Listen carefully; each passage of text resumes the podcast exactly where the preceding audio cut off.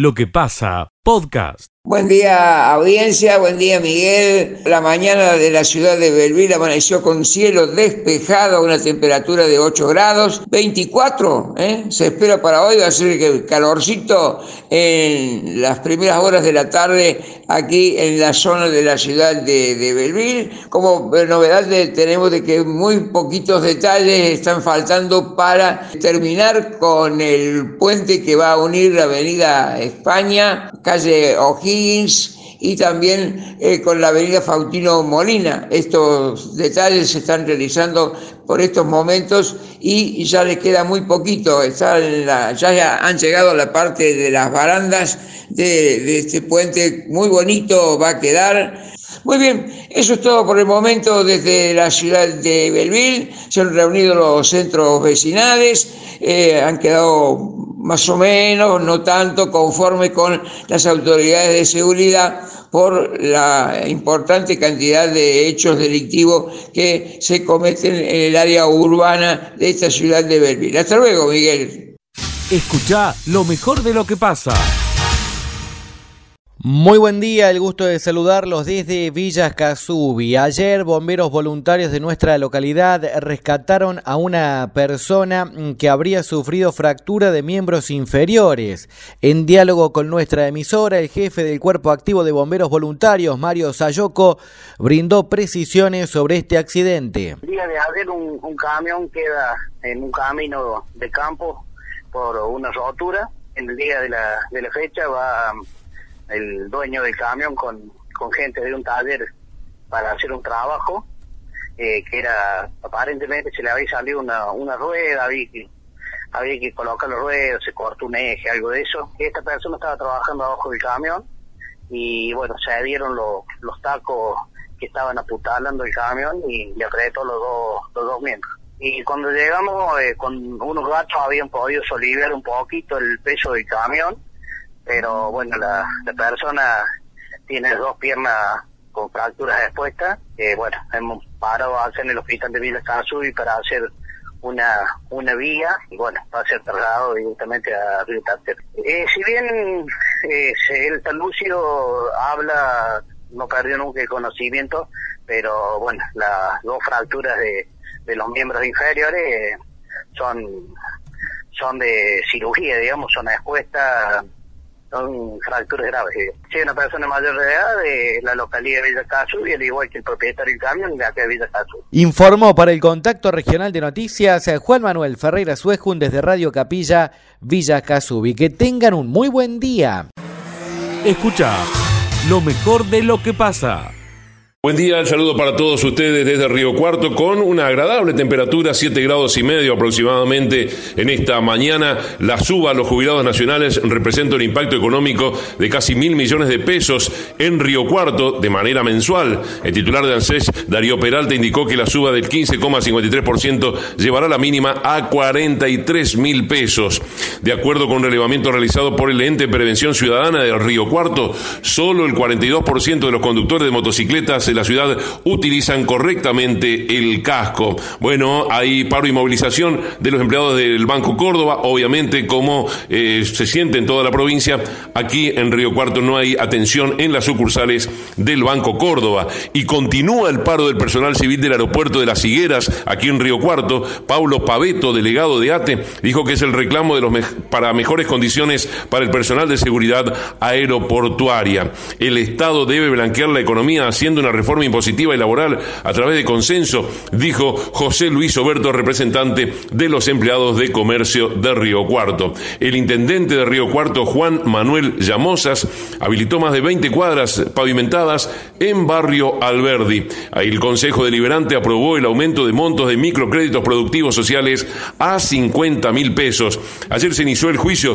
por abuso sexual contra Agustín Camargo, el hijo del fallecido secretario general en su momento del gremio de los trabajadores de la construcción UOC, la delegación Río Cuarto. Bueno, Agustín Camargo está acusado de violación y abuso sexual en contra de una joven, Lucía Mañez, hecho ocurrido hace tres años a la salida de un boliche en Sobremonte Norte, en la ciudad de Río Cuarto. Títulos para empezar esta jornada del viernes. Gracias. Escucha lo mejor de lo que pasa. desde la jornada de ayer se viene originando algunos inconvenientes, pero desde ayer ya han decidido dos líneas del transporte urbano de pasajeros no pasar, la línea 12 y la línea 13. Esto ocurre en barrio Felipe Bota y barrio Nicolás Avellaneda. Hay conflicto porque en algunos sectores que acabo de mencionar de este barrio le arrojan piedra hasta mitad de ladrillo. A esta hora de la mañana ha comenzado una reunión entre el gremio, trabajadores y además la representante de la empresa para destrabar este conflicto. Los vecinos del sector, bastante preocupados, la radio se ha ocupado del tema y ha hablado con un vecino que decía esto en la mañana de hoy. Hay gran preocupación en la gente, en los vecinos, por el tema de los hijos que van a los colegios a la mañana medio temprano y ante esta falta de circulación de los colectivos tienen que irse hasta la ruta pesada. Muchos chicos no los pueden acompañar los papás, se tienen que irse solos. Ya es un peligro que estén en una esquina esperando, imaginarte a esa hora, siete, siete y cuarto, esperando el colectivo a varias cuadras de su casa. Igual, de misma forma, para la gente que tiene que utilizarlo para, para ir a sus trabajos. Según comentario, puede ser que han sufrido un par de, no sé, que han tirado unos piedras a los vidrios, pero me parece que no es la forma de, de terminar con esto, es buscar otra forma, no dejar a la gente y a los chicos sin la posibilidad de viajar en colectivo a sus colegios o respectivos trabajos. Bueno, ahí está la palabra del vecino. Los puntos más problemáticos, Miguel, comienza desde el centro de transferencia, ubicado aquí en el pleno centro de la ciudad, Cadio Rioja y esquina Intendente Reino, y en la plaza del barrio Felipe Bota. Estos son los tres puntos problemáticos de la línea 12 y 13 que vecinos, vecinos jóvenes, chicos, le arrojan piedras hasta mitad de ladrillos a los colectivos. Escucha lo mejor de lo que pasa. Anoche, después del partido que terminó, eh, que otra una nueva derrota por parte de Aldo contra Godoy Cruz en Mendoza, que perdió 2 a 0, 2 a 0, perdón, en el predio de Aldo ubicado en la zona de Punta Mogotes, para que nos ubiquemos cerca de la Reserva Forestal de Puerto, eh, se incendiaron cinco vehículos de, mm, de los jugadores, son cuatro vehículos de jugadores y uno del, de integrante del cuerpo técnico. Vos sabés que lo llamativo del, del hecho, Miguel, es que es un lugar que está fuertemente custodiado porque generalmente los jugadores cuando se van a, competir, a realizar sus partidos fuera de Mar del Plata, dejan todos sus autos ahí en ese predio mm. y justamente coincide de que ayer estaban en Mendoza, por lo que había muchos vehículos en el predio del lugar y por gracias a la rápida actuación de los bomberos del puerto, el fuego se pudo detener y solamente afectó a estos cinco vehículos que, que decíamos. Ya. Eh, eh, Mario, claro, dicho así, parece que fuese fácil entrar y poner, echar un fósforo, un poco de combustible y prender fuego a un auto que está estacionado, dos, tres, cuatro. Pero ¿cómo? Si hay seguridad no sería tan fácil. La realidad es que no es fácil porque el predio está ubicado como si dijéramos en un pozo. Mm. Eh, la gente generalmente cuando va a ver los entrenamientos puede verlos desde la zona donde pasa la, la calle y de ahí se ve para abajo, digamos, para que la gente eh, se ubique. Es como estar en un, en un en una pendiente, está el, predio de Aldo Civi. Y el acceso principal es uno solo, que generalmente suele estar con personal de seguridad. De hecho, en un primer momento anoche se hablaba de, disparos, de armas de fuego, que después fueron descartados por parte de las primeras investigaciones y llegaron al lugar y dijeron que esas detonaciones que se escuchaban eran del incendio lógico de, estos cinco vehículos que se estaban prendiendo fuego. Igual tiene cámaras el, el predio deportivo de Aldo Civi y ya se habla de cuatro personas sospechosas que se las ve ingresando al, al, lugar y son las que se tratan de, identificar como presuntos responsables de esta amenaza, que ya incluso la Previde, la Agencia de Prevención de Violencia en el Deporte, la calificó como un hecho mafioso y ya tomó la determinación, por ejemplo, de que el próximo partido, que es el jueves de la semana que viene contra Vélez Arfiel, acá en el Estadio Minela, se juega a puertas cerradas hasta que se esclarezca esta situación. Pero ya ellos la clasificaron como un, acto como un acto mafioso. Bueno, o sea que a partir de ahora alerta y atento a las autoridades de Aldo Civi porque es fácil entrar. Claro, Mario, quedó como una especie de zona liberada, ¿o no? Sí, y, incluso sabes que, eh, sumado a esto que te veníamos comentando, eh, los primeros llamados de emergencia lo hace la gente que transita por el lugar, ni siquiera... O sea que el guardia que estaba en la entrada, ese que decís que hay un guardia o dos, ni entrado. Todo muy raro. O, se había quedado viendo el partido y renegando por el resultado, Ah. o, o no, o estaba en otro lugar, efectivamente, porque los llamados de emergencia a los bomberos los realizan transeúntes que pasaban por el lugar y que vieron las primeras llamaradas en, Pero en los autos que se fíjate, fi- es más grave todavía. Sí, más sí. grave. Que le- avisan a, a los bomberos gente que estaba pasando. Sí, Pero qué la verdad grave. que, que, que es un hecho sumamente por aislado. La realidad es que el club de Aldo Civi no viene teniendo una buena racha futbolística, viene de nueve derrotas, que lo ubica en la penúltima lugar de, de la tabla de posiciones con tan solo ocho puntos, y en su derrota de ayer quedó en zona de descenso directo. Todo esto, por supuesto, no justifica el, el accionar de parte de estos cuatro sospechosos o de quien haya sido el responsable de, de semejante mensaje para, para los jugadores. De- decime, Mario, ¿y se sabe, eh, por ejemplo, quiénes son los, qué jugadores son los dueños de, de los autos, como que eh, protestan contra esos jugadores tan No, no, violentamente? me parece que, lo- que los autos prendidos fuego fueron medios al azar, Ah. eh, fueron los más próximos al lugar a donde estaban del acceso. Eh, los autos son cinco, como decíamos recién, un Peugeot 308, un Volkswagen Polo, un Toyota Etios, una Volkswagen Surán y un Mercedes-Benz A200. Los autos se conocieron los nombres de los cuatro jugadores, pero no del miembro del cuerpo técnico. De los jugadores serían de Francisco Cerro, de José de Becci, de Becky, Brian Martínez y de Jonathan Zacarías. Y no el del directivo, lo del cuerpo No, no se conoció digo. el nombre del integrante del cuerpo técnico que había sido afectado el vehículo. Incluso, Miguel, si vos te fijas en, en las características de los vehículos, tampoco son autos eh, descollantes o de lo que estamos acostumbrados a ver eh, que entran en, en los clubes por ahí más importantes de, de Buenos Aires o clubes grandes como también tienen ahí ustedes eh, talleres o, o Belgrano. Son autos eh, humildes que fueron los que fueron alcanzados Sí. por la llama. Se, se entiende lo que querés decir, salvo el Mercedes ese que Exacto. puede ser de, alguno del cuerpo técnico, no sé. Bueno, bueno lo, no importa de quiénes sean, es grave el hecho.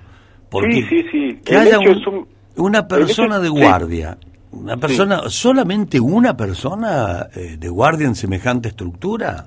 No, no dieron a, a revelar la cantidad de, de personas de seguridad. Se sabe que siempre hay apostado una persona en el ingreso Mm. del predio que, que solamente tiene una valla de esas que suben y bajan para el ingreso de vehículos, pero hay una garita de seguridad en la puerta que suele estar siempre con personas de seguridad privada y se estima que por lo menos hay entre dos y tres personas más que recorren el predio deportivo porque es un predio de muchas hectáreas. Bueno, bueno, mucho más para decir no hay, Mario. Después cuando tengas algo sobre la investigación, si aparece algún dato relevante, por favor, informánoslo.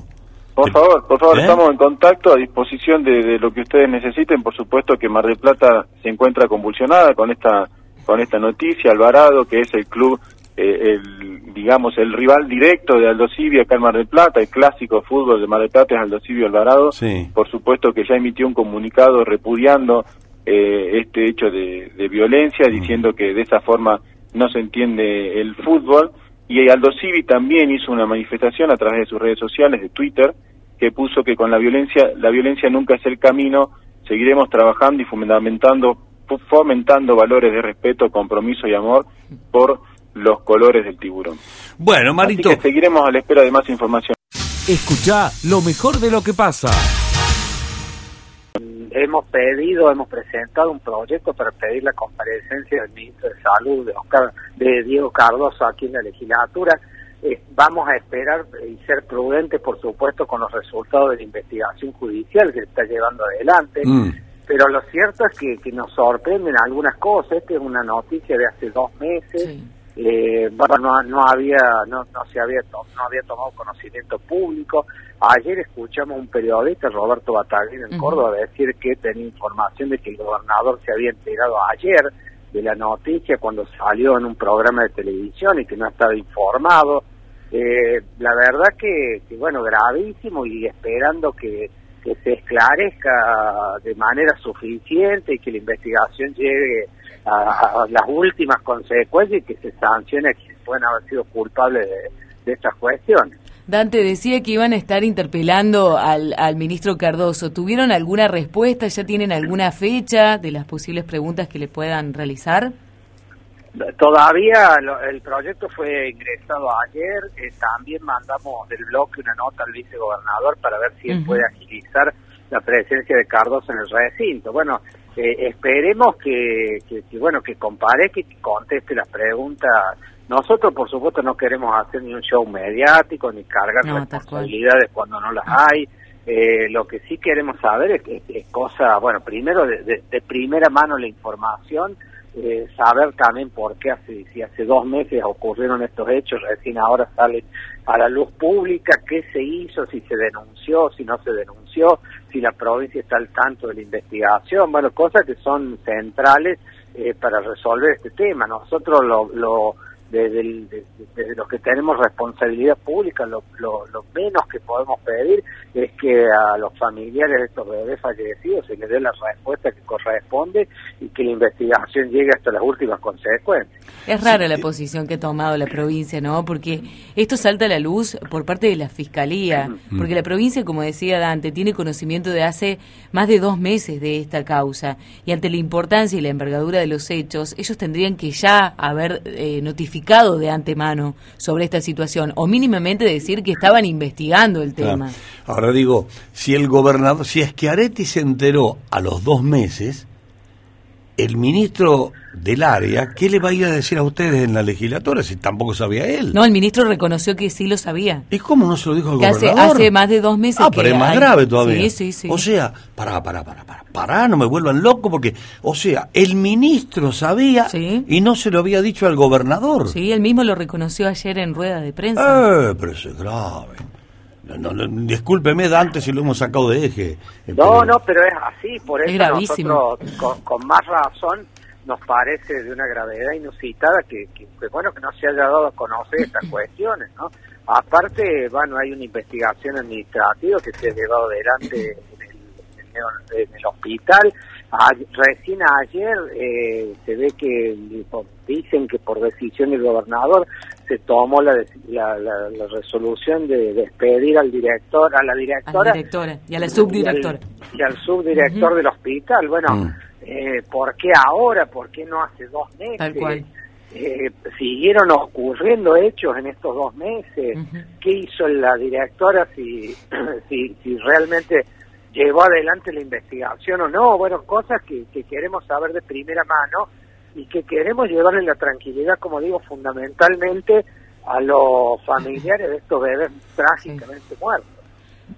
Sí, tal cual. Eh, verdaderamente se tienen que conocer los motivos de la muerte y si hubo participación eh, o complicidad por parte de los profesionales del neonatal. Para mí son hechos gravísimos. Se habla al, al menos de cinco, pero no descartan que pueden ser una, una veintena. Y aparte, como si esto fuera una película de terror, ah, se está investigando si no hubo eh, eh, cuestiones intencionales y el fallecimiento de los bebés fue por causas intencionales. Entonces, más grave aún es el tema y por eso nosotros, con la responsabilidad del caso, lo que pedimos es la comparecencia del ministro. Claro, porque más allá de que los familiares eh, digan, como están diciendo ahí una abuela, nos quitaron un ángel y todas estas cosas que uno... Pero digo, el, si el ministro sabía, Espera una cosa, loco, ¿cómo no va a decir? No, pero aparte en la denuncia de la gente, porque esta denuncia sale por una abuela, por esa que estás leyendo, Romina la abuela, eh, la mamá es una, es una piba de 17 años, se revelan cosas gravísimas, se hablan de niñitos que estaban perforados de la nariz, de pinchazos en la zona de los piecitos, mm. que son cosas realmente inusuales. escuché también el uso de potasio. Sí, inusuales en la práctica de un recién nacido. Bueno, lo cierto es que me quedo con el, me quedo con la enorme eh, tristeza y congoja del espanto de la muerte de niños que no deberían haber muerto, supongo, no deberían haber muerto, y con la centralidad de un ministro que no le avisa a su gobernador, a su jefe. haciéndolo pasar en ridículo, porque es que te queda en ridículo acá. ¿O no? No, y, y, mire, sabe que si ayer han tomado la decisión de despedir o descabezar la cúpula del hospital, bueno, si el ministro sabía que había responsabilidad, porque si hay responsabilidad de los directores, eh, los habrán despedido por eso. Bueno, eh, ¿por qué no lo hicieron hace dos meses? Eh, hubo más casos en estos dos meses, también se lo ha tapado y nos enteraremos de acá a 60 días. Bueno, es una cosa, realmente la, la, noticia es espeluznante y las responsabilidades que hay también. Entonces, nosotros lo que hemos, como vuelvo a insistir, nadie quiere ni sacar rédito político, ni generarle una erosión al gobierno por este tema eh, pero creo que tenemos la responsabilidad por lo menos de conocer y, lo primordial es que eh, dentro del tremendo dolor que viven los familiares de estos bebés fallecidos, llevarle a que sepan exactamente cuál fue la causa de la muerte y quiénes son los responsables. Escucha lo mejor de lo que pasa. Hace contados minutos acaba de finalizar en el Salón Blanco de la Municipalidad mm. la reunión entre el transporte urbano de pasajeros, representantes de AOITA, Seguridad Ciudadana y efectivos de la Policía Local. Eh, momentáneamente va a continuar de esta misma manera, no ingresando a estos dos barrios que acabo de voy a mencionar, barrio Nicolás Avellaneda y barrio Felipe Bota. En el día martes eh, van a ser acompañados día martes mm, va a ser, van a ser acompañados por un móvil de la policía y además con la gente de seguridad ciudadana en los horarios críticos de estos barrios que acabo de mencionar que la línea 12 y 13 no están pasando. Hablamos de calle La Rioja y calle Intendente Reino, en el sector del barrio Felipe Bota, que es la plaza, eh, donde jóvenes lógicamente se ponen muy mal, hasta ponen música arriba de los colectivos. Vamos a escuchar la palabra de uno de los delegados que charlaba con nosotros hace minutos, Juan Rosales, delegado de AOITA, decía esto, Miguel. Salimos conforme de la, de la reunión, eh, se abarcaron varios puntos, eh, tenemos el compromiso de la policía también, que es importante, de seguridad ciudadana con el personal arriba de las unidades, y bueno, esto trataremos de que se solucione lo antes posible. Sabemos el problema social que se está viviendo y bueno, esto también encadena dentro de este problema. Tengamos en cuenta también que son criaturas, son chicos de 12, 13, 14 años de primer año y bueno, quizás no tienen la madurez para entender lo que están haciendo arriba de los colectivos, pero también tenemos otros pasajeros que van o vienen de trabajar y bueno, tienen, que tienen el derecho de viajar tranquilos y seguros. La pasaron bastante mal ustedes, ¿no?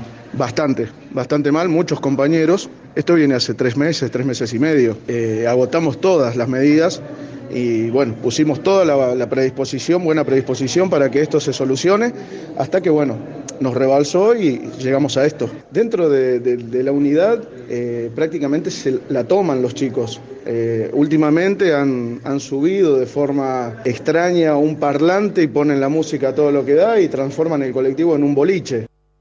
Bueno, ahí están las expresiones de Juan Rosales, delegado de ahorita que acaba de conversar con Radio Villa María tremendo la situación que ocurre en dos barrios de la ciudad y cómo, para hablar vulgarmente, pagan el pato lo que más necesitan el servicio, Miguel, ¿no? Escucha lo mejor de lo que pasa. Bueno, han robado en el Radio Club de Aficionados, uh. que está ubicado en la calle eh, en calle La Plata, esto es en barrio Rivadavia, y están muy preocupados. En realidad, esta mañana este, me llama Gustavo Tawada, quien está a cargo de nuestra planta de transmisora, y él es un radioaficionado hace muchísimo tiempo. Dice, no escuché la información policial esta mañana de este hecho de robo.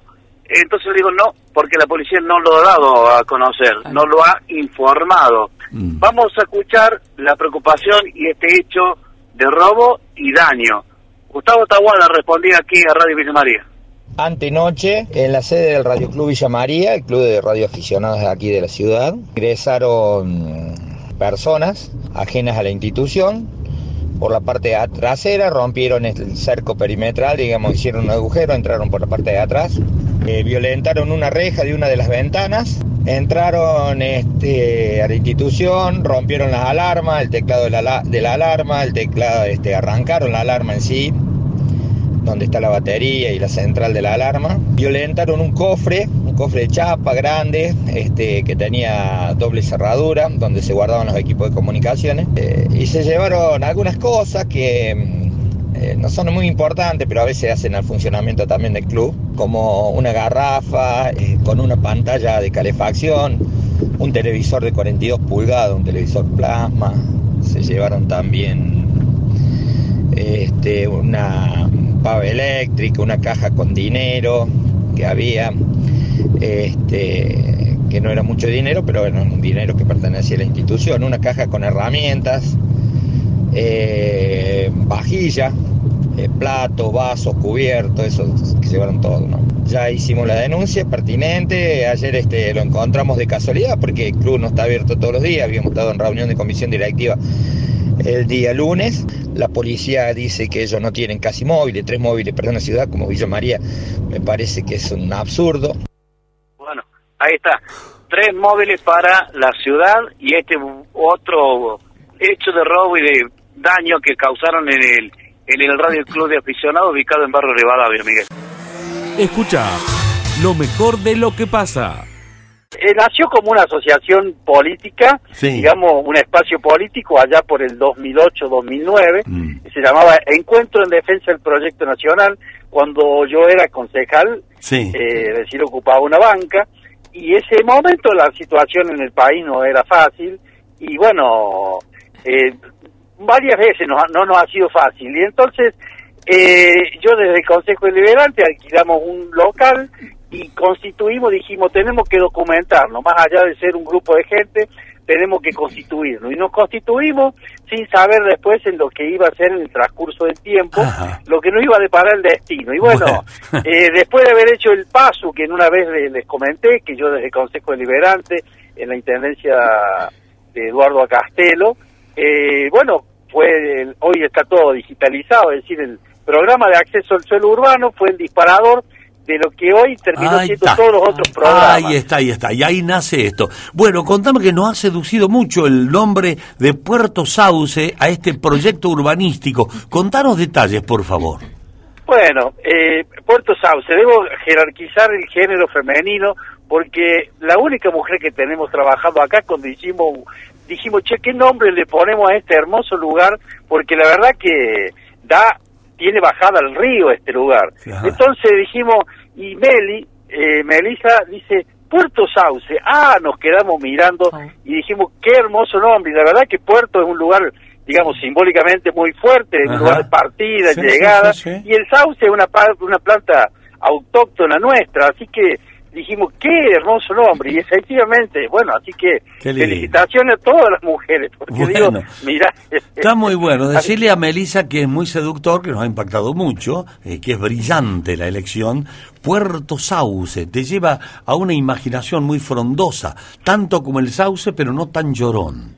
Me- me- me- Exactamente. Sí, no, sí, sí. no, eh, acá no se trata de llorar, se trata de hacer, así que no hay queja. Bueno, ¿qué- ¿cómo, hay que, ¿cómo se puede acceder a esto? Hay gente que está escuchando, quiere, dice, está lindo para comprarse qué, un terreno hay que comprar ahí. Es, eh, sí, es un terreno, es decir, esto está ubicado en Villanueva. Si uno, para ser muy gráfico, si sale por la 158 para las para las canchas de rugby de, de San Martín, del Jockey, para aquel lado, cruzando el puente andino, Sí. cuando llega a la rotonda, Sí. a la izquierda. Bien. Ahí hoy hay un barrio ahí que se llama Poetas Argentinos sobre Mm. la 158. Cuando uno dobla a la izquierda, a 700 metros está el ingreso. Antes de la, esos- perdóname, perdóname, perdóname. Antes de la otra rotonda. Antes de la otra rotonda, Bien. exactamente. Sobre la ruta 2 Sí. está el ingreso. ¿A la derecha frente- o a la izquierda? A la izquierda por el río. A la izquierda por el río. Mal- sí, sí. Mala mi pregunta, de, mala, de mala. la 158, quien va a Villanueva, a la izquierda, y eso tiene el frente al frente de la ruta 2, y tiene el fondo allá al río, o sea, es un barrio con bajada al río. Y va a ser un barrio de más de 500 lotes, o sea, va a haber más de 500 familias, va a ser un pequeño pueblo, un lugar hermoso, y quiero destacar, Miguel, que hace un tiempo conversamos cuando del- de, un proyecto sobre la que estamos haciendo nosotros también, que está sobre la 158. Sí. En su momento eran 450 lotes y de los 453 lotes exactamente, hoy solo quedan 80. Mira vos. Es decir, y esto que hemos lanzado, eh, justamente hoy es el primer día, es decir, después de firmado el boleto con la gente, hoy es el primer día que la gente está firmando los convenios, y claro que es muy accesible y muy seductor, porque allí un lote de, de 250 metros va a estar rondando, si lo pongo en, en si bien es en peso, Mm. lo pongo en términos en dólares porque está, vio que estamos muy atravesados por, esto va a estar costando 7 mil dólares, 7 mil 500 dólares. Un terreno de Pero- 200, de 10 por 25 cuesta eso. Sí, lo que lo que decimos siempre y aclaramos que esto es en, es decir, es en pesos, es financiado. Y hoy cómo se puede ingresar? Bueno, hoy el terreno, la primera etapa cuesta 980 mil pesos. Hoy con un ingreso del 25% de 245 mil pesos y hasta 30 cuotas de 24 mil 500. Bien. Eh, esto tiene una actualización mensual que no, no, digamos, es en pesos, tiene una actualización mensual que de acuerdo al índice de la construcción, de acuerdo al valor de la bolsa de cemento y de acuerdo al índice de precio al consumidor, digamos, en la provincia de Córdoba.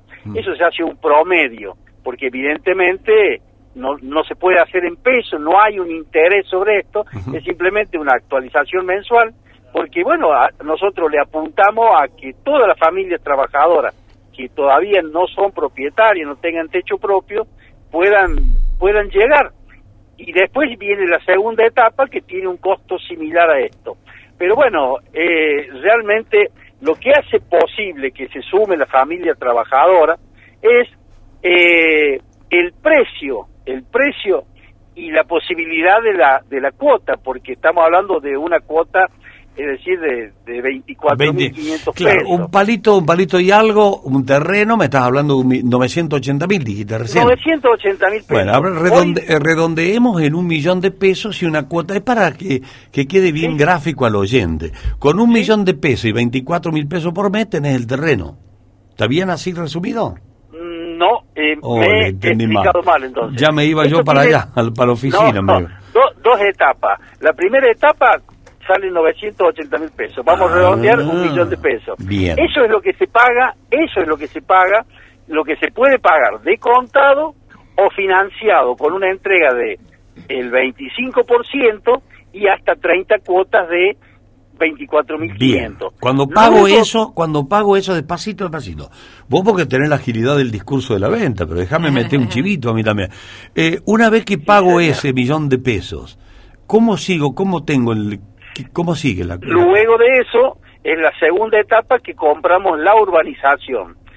Y la urbanización es la colocación, la apertura de calle, el alumbrado público y la Ah. colocación de todos los servicios, Sí. eh, luz, gas, agua, Sí, sí, eh, todo, todo. cordón cuneta, esto va a tener cableado subterráneo, va a ser un barrio hermoso. Y hay que pagar, ahí hay que pagar otra otra vez. ahí hay que pagar la segunda etapa. Por eso yo digo, para ponerlo en términos, eh, hoy más o menos está costando 3.200, 3.100 dólares. Es decir, en la plata que recién hablábamos en pesos. Dentro de un de unos meses, dentro de acuerdo a cómo... Porque acá hay mucha gente que paga de contado. Sí. Y bueno, al pagar de contado ayuda a arrancar más rápido. No Arrancar la otra etapa, que- claro, claro. Claro. Entiendo. Y en esa segunda etapa vamos a estar hablando de otro monto similar. Similar. Así han sido nuestros proyectos anteriores. Y claro, esto al, Sí. al hacer este esfuerzo colectivo, al comprar, digamos, por fuera de alguna manera de la de las reglas del, del, del mercado, y bueno, por eso se puede hacer, no es que hagamos magia. Está bien. Se pueden tener estos precios, eh, estos precios eh, sociales, digamos. Bien, Carlos, y después la tercera etapa ya corre por cuenta mía, digamos. Primero el- la, entre- la entrega de un millón, después otro millón para la urbanización, eh, todos los, servicios, y ya después el terreno es mío y ya corre por cuenta mía, edificar y todo eso. ¿Está bien así? Sí, sí, sí, ya después, yo aclaro que en el primer proyecto que hoy estamos acá, hace muchos años no tenemos más ningún lote en el barrio Padre Mujica, mucha gente ha adherido al Procrear porque tiene una escritura, están todos los servicios ya terminados, eh, la gente prende la hornalla, o sea, Sí, el gas sí. que es una cosa bastante lenta. Así que sí, después hay un sistema de construcción, nosotros nunca dejamos de, de soñar, digamos, desde, desde el encuentro comunitario, de poder largar, de poder lanzar un plan de vivienda. Mm. Pero bueno, mientras tanto, estamos haciendo la, la parte más importante que, que es el de la tierra, porque Listo. nosotros siempre decimos esto, Miguel, Verónica, eh, una, tier- una casa se puede hacer de a poco y, y de, a, de, de a pedacito. Lo que no se puede es comprar un terreno de a pedazo. Claro. Y, y la verdad que estamos en una ciudad que Villa María, eh, los costos de la tierra no son fáciles. Hoy una maestra, yo estoy en el sindicato docente, y para desembolsar 3, mil, 3 millones y medio, 4 millones, 5 millones de pesos, hoy le está costando a veces a muchos compañeros hacer la entrega de 245 mil pesos. Imagínense lo que sería hacer una entrega de 12, 13 mil, 15 Bueno, mil bueno. dólares, que es lo que está, Está valiendo. perfecto, se ha entendido la idea, pero algunos escriben acá, segura, para que vos los puedas responder, a ver, o no tiene nada que ver. No, porque pregunta cómo está la parte de viviendas de la MUNI, No, eh, eso si hay algún cosa. parte... Sí, no, no, es para la municipalidad. Pero había uno que decía, no, no. Hola Miguel, acá, ¿son dos etapas de está, un ¿viste? millón cada una o son tres etapas de un millón cada una? Pregunta Marcelo. No, no, son dos etapas. Son dos etapas. Evidentemente, cuando yo hablo del, del dólares, hoy, por ejemplo, el- el- la infraestructura, el trabajo de la infraestructura todavía no está contratado. Pero eh, para que se entienda, si estamos hablando, si estuviéramos hablando de 100 para poner una porcentualidad, y hay que pensar que un 40, un 45% es el valor de la tierra y el otro 55, 60% es el valor de la urbanización. Bueno, son do- dos etapas. Eh, Son dos Será etapas. un millón, un millón y algo, pero son porque la gente le quiere saber cuánto tiene que tener para, para encararlo, ¿no? Eh, por eso la pregunta. Claro, inicialmente... Sí. Y, y después una cosa que es muy importante, a ese número de teléfono, al 419-5508, Bien. es muy importante que se comuniquen porque esto es, digamos, son los talles estandarizados. Que cualquier trabajador que tenga dudas se llegue y lo conversamos, porque, digamos, para graficar con lo que termino de decir, hay hay traje a medida, hay ropa a medida. Sí, claro. Esto eh, se, se acomoda, habiendo voluntad. Bien, Esto, bien. Acá lo bueno, aclaro, eh, Carlitos, no hay- repetí el teléfono, por favor, así te consultan a vos, porque si no nos consultan a nosotros no sabemos qué responderle. repetí el Bueno, teléfono. Con, con nuestra característica del Sí, del de Villa 53, María. 419 5508. Bien, ahí lo agenda- 419 5508. Ahí lo agendó Verónica, así cuando nos pregunten decimos, habla este número, habla con Carlos o con Melisa. Y sabes que yo quiero hacerte una sola pregunta, pero te pido que la respondas concreta, sin tanta extensión. Si yo me paro debajo de un sauce, de ese, es el proyecto urbanístico, contra el río, miro hacia el otro lado del río, ¿qué veo de Villa María? El Bagual está a la par de Atilra. Escucha lo mejor de lo que pasa. Hace un ratito hemos charlado con Ignacio Tobo, eh, hombre de, de AERCA. Eh, bueno, va a ser un feriado en realidad con eh, prácticamente la actividad comercial va a ser nula. Eh, vamos a escucharlo en realidad, Ignacio Tobo, lo que dice Conte eh, aquí en esta nota que hacíamos hace un ratito. La mayoría de los comercios relevados por AERCA, estoy hablando de comercios tradicionales, venta de ropa, venta de zapatos, electrodomésticos, etcétera, fundamentalmente ubicados en las, en las zonas densamente pobladas de comercios, van a cerrar. Puede haber alguna excepción de alguna cadena nacional que, que abra, pero en su mayoría cierran. Y donde sí va a haber más aperturas son en aquellos comercios que tienen como cliente o, o, o tiene como su temática lo que es los de primera necesidad, almacenes de barrio, algún autoservicio, carnicerías, verdulerías, ahí sí vamos a tener eh, mayor apertura. Ahí está más o menos contando cómo va a ser la jornada del día de lunes. De todos modos, vamos a ver, pero me parece que más de un 80 o 90% va a decidir no abrir las puertas en la jornada del día de lunes, feriado, Miguel. ¿eh? Escucha lo mejor de lo que pasa. Marcelo Agustín de Alejo Ledesma, que públicamente, ante distintos medios, inclusive hablábamos con él en la jornada de ayer, ha dicho que Martín Gil tiene que ser el candidato a gobernador el año próximo de un espacio o por fuera del peronismo o por dentro del peronismo, ¡Epa! pero que sea él. Martín Gil por fuera del peronismo. O por dentro. Bueno, está bien, por dentro está. Pero que sea él. Porque Pero dice es fuerte que la apuesta. Es fuerte, porque dice que es el intendente que mejor, eh, intendente y también funcionario nacional, que mejor ha interpretado las necesidades de los pueblos del Ajá. interior. Dice que han trabajado muy bien y por ende quiere que Martín Gil sea el candidato a intendente. Cuando nosotros averiguamos en la eh, perdón, a gobernador, cuando nosotros averiguamos en el municipio, gente llegada allí a, a Gil, nos dicen, mira, la idea no es que sea candidato a gobernador, la idea es poder negociar, consensuar, en este tiempo hacer músculos, es decir, mostrar fortaleza, mostrar que tiene intendente, que tiene territorio, que tiene caja, sigue manejando bastante los hilos de la Secretaría de Obras Públicas de la Nación. Entonces, mostrar esa fortaleza para luego ir a negociar al peronismo de Córdoba. Esa es la idea principal. Y esa idea de Martín Martín, ¿te acuerdas que hablábamos días Sí. atrás? Martín Yarzora, Martín Sí, Gil, sí. por ahora la descartan, Miguel.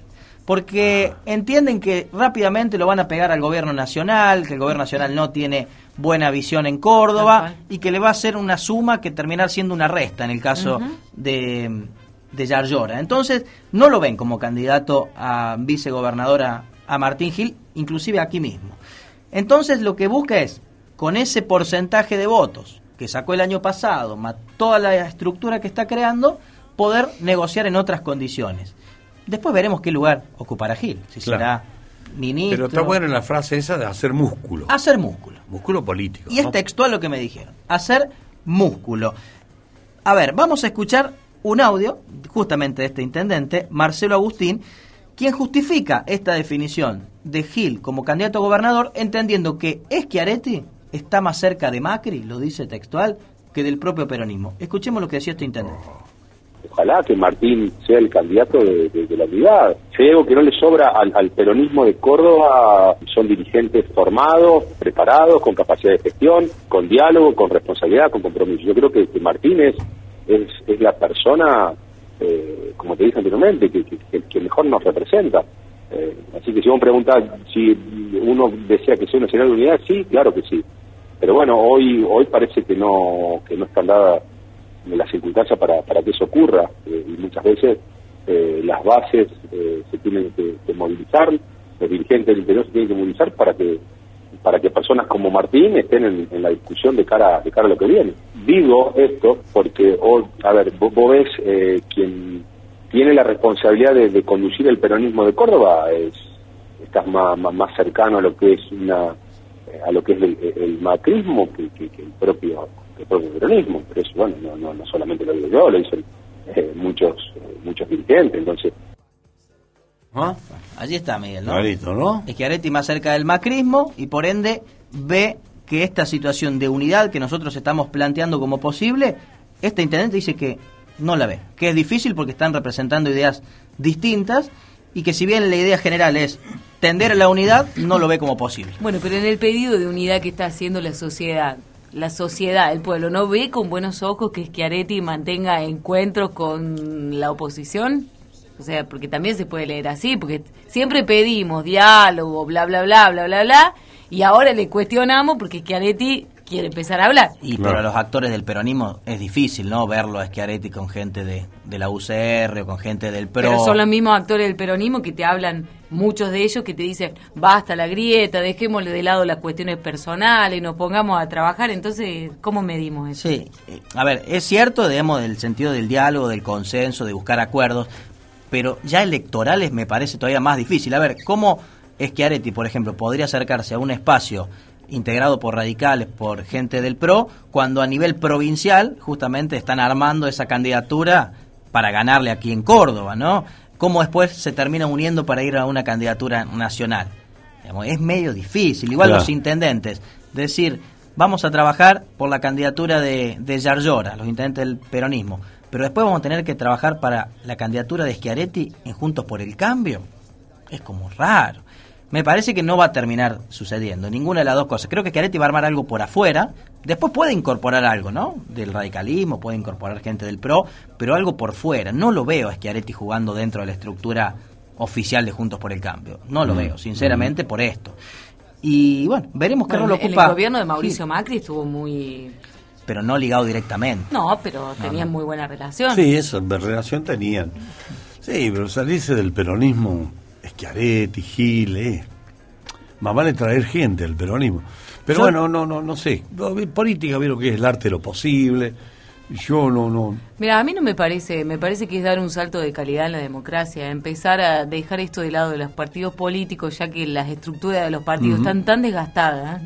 A decir, bueno, realmente nos pongamos a laburar y pensemos en la gente, no importa si somos radicales, peronistas. Está bueno no eso. lo estoy defendiendo Schiaretti con esto, No, pero está, está bueno eh, tu que- concepto, pero no me parece con Schiaretti. ¿ya? No, no, no, Nuevas pero- generaciones sí, que aparezcan nuevos Me- y bueno, conversen Sí. entre peronistas, radicales, liberales y, y conversen y en favor de que lo hagan. Pero ya eh, personas como Schiaretti, eh, que están instaladas en el peronismo, No. Gil, que está instalado en el peronismo hace tanto, no me parece que vaya por ahí, ¿no? Yo Me creo que. Gil va a terminar confluyendo con el peronismo de Córdoba de alguna manera y creo que van a conseguir la unidad porque no le queda otra, No ni al peronismo de Córdoba ni a Gil, porque no pueden regalar ni un solo voto nadie. Entonces creo que la necesidad los va a terminar uniendo. Y a Schiaretti, si Juntos por el Cambio llega a ganar a nivel nacional, allí sí no lo veo como imposible la posibilidad que se incorpore como ministro, como secretario, que forme parte de la función del futuro presidente de Juntos por el Cambio. Allí sí no la veo difícil, pero que forme parte de la estructura en las propias elecciones, allí es complicado. Me parece que en una instancia posterior sí lo podría ver, antes no lo veo, sinceramente. Bueno, no, si uno piensa para atrás, Schiaretti ha sido interventor Tal cual. en Santiago del Estero, Sí, ha sido... sí. ¿Qué fue? ¿Un ministro de producción? ¿Qué era? De Menem. De no, Menem. el secretario me parece de producción. Secretario, bueno, era Sí, sí, sí. funcionario, digamos, de, está está con ligado al un poco más al liberalismo, al ucedeísmo, digamos, ¿no? Con Caballo en aquellos años. Con Caballo, así era que ministro. bueno, bueno, qué sé yo. Pero enarbola la bandera del peronismo. Así que bueno. Y bueno, pero esto es el peronismo de Córdoba, ¿no? El peronismo de Córdoba es muy difícil que se plantee en este escenario como algo más tirado a la izquierda, sino que es un peronismo más republicano, como le gusta decir a- al gobernador, ¿no? Un peronismo más de centro, más de centro-derecha, distinto a, a la historia tradicional, ¿no? Que tiene el peronismo, que viene de, otro lado, ¿no? Bien. Bueno, lindo tema para el final de semana. Eh, exactamente, Martín. para el final de la semana veremos qué rol finalmente va a ocupar Gil. Lo que estoy seguro, Miguel, que los peronistas se pelean siempre, pero al Sí. momento de los bifes se terminan todos uniendo porque se cuidan unos con otros y no les va a quedar otra alternativa en elecciones muy parejas como la vamos a tener el año próximo. Lo que pasa, podcast.